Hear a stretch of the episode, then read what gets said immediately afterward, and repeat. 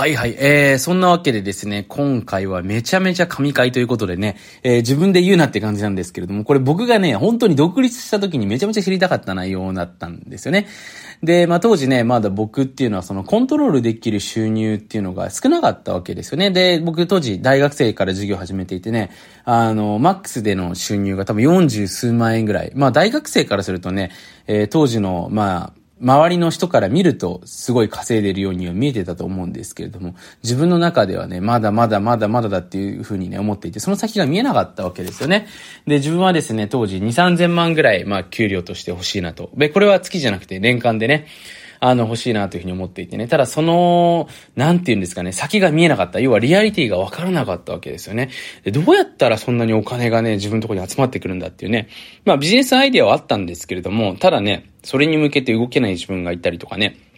まあ、いろいろと多分メンタルにブロックがかかってた状態だったんですよね。で、その後にね、まあ僕はとりあえずね、あの、お金持ちの人たちと会って仲良くなることがもう一番早くお金持ちになる方法だというふうに思ってね、あの、まあ、これ今でも当然通用する方なんですけど、ただやってる人が少ないのでね、まあ、これ聞いてくださってる方はぜひやっていただいた方が、あのー、早くお金持ちになりますので、お勧めしたいんですけれども、それをやってね、まあ、数千万、数億、えー、まあ、実際にね、まあ、インチキなお金持ちもたくさんいましたけれども、まあ、お会いしていって時にね、まあ、あることに気づいたんですよね。お金持ちの人たちっていうのは、あんまり、お金に対してのブレーキがないんだなって思ったんですよ。だから、簡単に言うとですね、1000万円が、あのー、目の前に落ちてたら、それを素直に受け取れちゃう。例えば僕もね、今だったら1000万円僕にくれますっていう方いたら、あの、あ、そうですか、ありがとうございますっていうふうにね、もちろん、その方がなんで1000万円くれるのかっていうことには興味がありますけれども、それがね、納得できる理由だったら受け取れるんですけど、当時の僕は受け取れなかったわけなんですよね。だからその自分の中でお金稼ぎってこういうものだ、お金を手に入れる方法はこういうものだ、こんな金額がこういう風に入ってくるしかないよ、みたいなところでのイメージしかなかったので、あのー、すごい細々したね、ちっこいビジネスやってたんですよ。よくね、僕の先生が1円玉を拾うビジネスって言ってるんですけど、まさにね、あの、商売人では僕ありましたけれども、1円玉拾うビジネスしかやらなかったんですね。ただね、めちゃめちゃお金持ちの人たちと会っていて思ったんですけども、みんなね、1円玉ガツガツ拾っていくっていうよりも、なんか札束が落ちてて誰も狙ってないところに、なんかフラッとこう旅行に行って、そこからなんか、かっこよくありがたく受け取ってるな、みたいなところを気づいたわけだったんですね。要するにですね、僕自身当時まだね、あの、数十万円、まあ、月数十万円っていう中での、あの、お金の器しかなかったんですけれども、要は自分には見えてないものがたくさんあったわけなんですよ。で、どちらかというと、お金を拒絶しているものの方が大きかった。まあ、この世界にはね、お金っていうものが無限大にあって、いろんなお金のもらい方があるわけですよね。まあ、最近で言ったら本当にね、まあ、メタバースもそうですけれども、フォートナイトなんかもそうですよね。あのー、まあ、NFT からね、始まって、まあ、いろんなその、簡単に言うとですね、換金できるようなものっていうのは増えてきたわけだったんですよ。まあ一般的にね、何か物々交換とね、えー、いうふうに言われていた、まあその、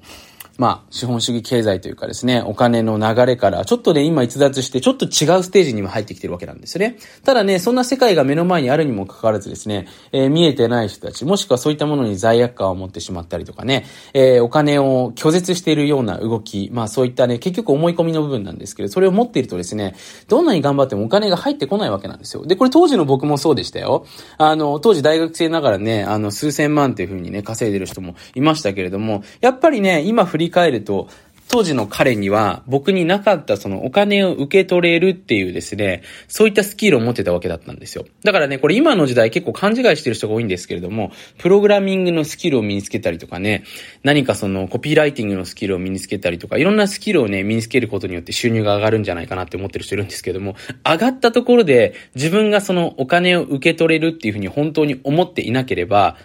自分のスキルをね、安売りしてしまったりとか、そんなお金の存在からほど遠いような動きをしてしまったりするわけなんですよね。なので、本当にこのお金の許容量を上げていくっていうのがね、めちゃめちゃ重要になってくるわけなんですよ。じゃあ、その時に、どんな方法があるのかっていうところが多分これ皆さん一番気になるテーマなので、今日はそれについて話していくわけなんですよね。で、これね、その話をしていくときに非常にね、あの、イメージしやすい、わかりやすいお話があってね、まあ、マザー・テレサさんね、まあ、有名な方でね、知らない方の方がいないと思うんですけれども、マザー・テレサさんがね、まあ、ローマ法王からですね、ロールス・ロイス、あのー、超高級車ですよね、えー、1964年にもらったことがあったんですよ。で、マザー・テレサさんっていうのはね、実は慈善家でもありますけれども、彼女はですね、ビジネスマインドっていうのを持ってたわけなんですよ。で、マザー・テレサさんはね、そのロールス・ロイスを自分で乗ったかというと、そんなことはしないわけですよね。で、まあ、ちなみにちょっとこれ聞いてみたいんですけど、これ、もしあなたがね、マザー・テレサさんだったら、何しますか？このロールス・ロイスのもらったら。売りますかね？それとも誰かなんかお金持ちに買ってもらいますか？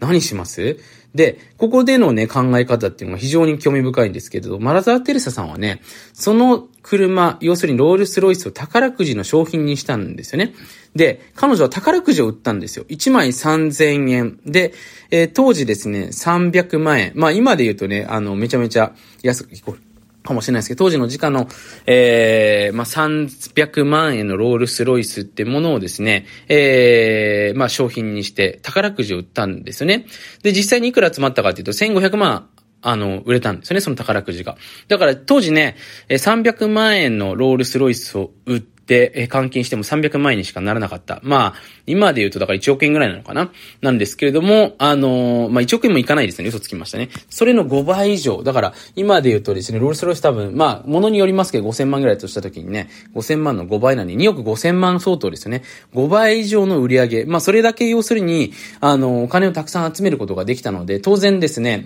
病院だったりとか、まあそういったね、多くの命に本当に密接的にかかることっていうのができたわけなんですよね。で、何が言いたかったかっていうと、もちろんね、ここで彼女がビジネスして、それ自分のお金にしてもよかったと思うんですけれども、ただこのお金の見せ方っていうものをちょっと変えただけで、大きなお金を集められたわけなんですよね。で、ここ同じですよ。これ、これ全く同じ条件。こういった今のね、一つのお話も多くの人たちの実は目の前に現れてたりするんですよ。まあさすがにロールスロイスが目の前に来ることはないんですけれども、要するにね、一つの案件、一つの目の前にあるものも、ちょっとしたアイディアと、そのお金のフレームワークっていうものをしっかり知っている人だと、5倍以上の、えー、一つのものから、えー、お金っていうのを受け取ることができるわけですよね。で、片一方でそういったものがないとできなかったわけですよ。で、ここで何が重要になってくるかっていうと、マザー・テレサがなぜこんなにお金を集められたのかっていうところに、これポイントなんですけれども、自分のためではなかったというところなんですよね。まあ、彼女はですね、そのお金を集められる理由としてね、自分が何かね、そのお金を集めて、ええー、まあ、豊かな生活をするとかね、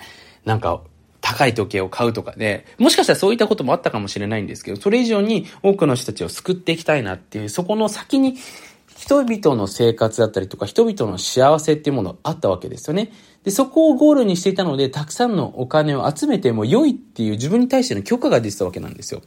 で、これ僕もね、周りのに富裕層、まあ、富裕層って言っても、富裕層初心者っていうのもたくさんいますから、まあ、その数年間以上ちゃんと富裕層の人ですよね。お会いしていてやっぱり思うのが、その皆さんやっぱりね、自分のところにお金が集まってきて良い理由っていうのを持ってるわけなんですよね。要は、世の中にはたくさんお金があってね、それが自分のところに入ってきた方が、そのお金がよりよく世の中に回っていくとね、さらに良い、あの、仕組みを自分が作れるって本気で思ってる人が多いわけなんですよ。で、その活動の一環として、自分が納得できる理由として、多くの人が、まあ、チャリティーだったりとかで、まあ、そういった慈善活動っていうのをしてるわけなんですよね。で当然ね、自分のとこに集まってきた方が、世の中救えるから俺のところに集まってきていいんだよっていうふうに、本気で皆さん思ってるわけなんですよね。で、こういったね、本当に自分が納得できる。人間っていうのはですね、やっぱり長く続けていくときに、これ非常に重要なんですけれども、自分だけのためだとね、やっぱり長く続かないんですよ。自分も動けないようになってるんですよね。だからやっぱその先にね、しっかり世のため、人のためっていうものがしっかりと自分の中でも行動として示せるものがあって、それを自分が納得できて、自分の周りの人が納得できるようなものがあればですね、これもうお金がどんどんどんどん山のように入ってくるわけなんですよ。なのでね、まあ、本当に僕お勧めしたいのは、本当にだからこれ聞いてくださってる方もね、あの、何歳からでもいいと思うんですよ。僕は20の時にボランティアする機会があってね、やってみたんですけども、あ、俺人のためにやってるからお金稼いでもいいんじゃないかなっていうふうに思えるようなことを少しでもね、やっていけば、これ必ずね、収入上がってきます。なぜかというと、さっきも繰り返しになるんですけど、自分のところにお金が入ってきていいって本当に思いますから、そういったね、要は活動、なぜあなたたのところにお金が入ってきて良いのかっていうね、ところをしっかり自分だけじゃなくて、例えば日本のね、政治家じゃないですけれども、まあ、お偉いさんが聞いても納得できるようなね、理由があると、あなたの元にね、必ずお金の方が入ってきますので、まあ、ぜひですね、えー、そんなちょっとお金が入ってきて良い理由をしっかりと2022年ね、デザインしていただけるといいんじゃないかなというふうに思っております。はい。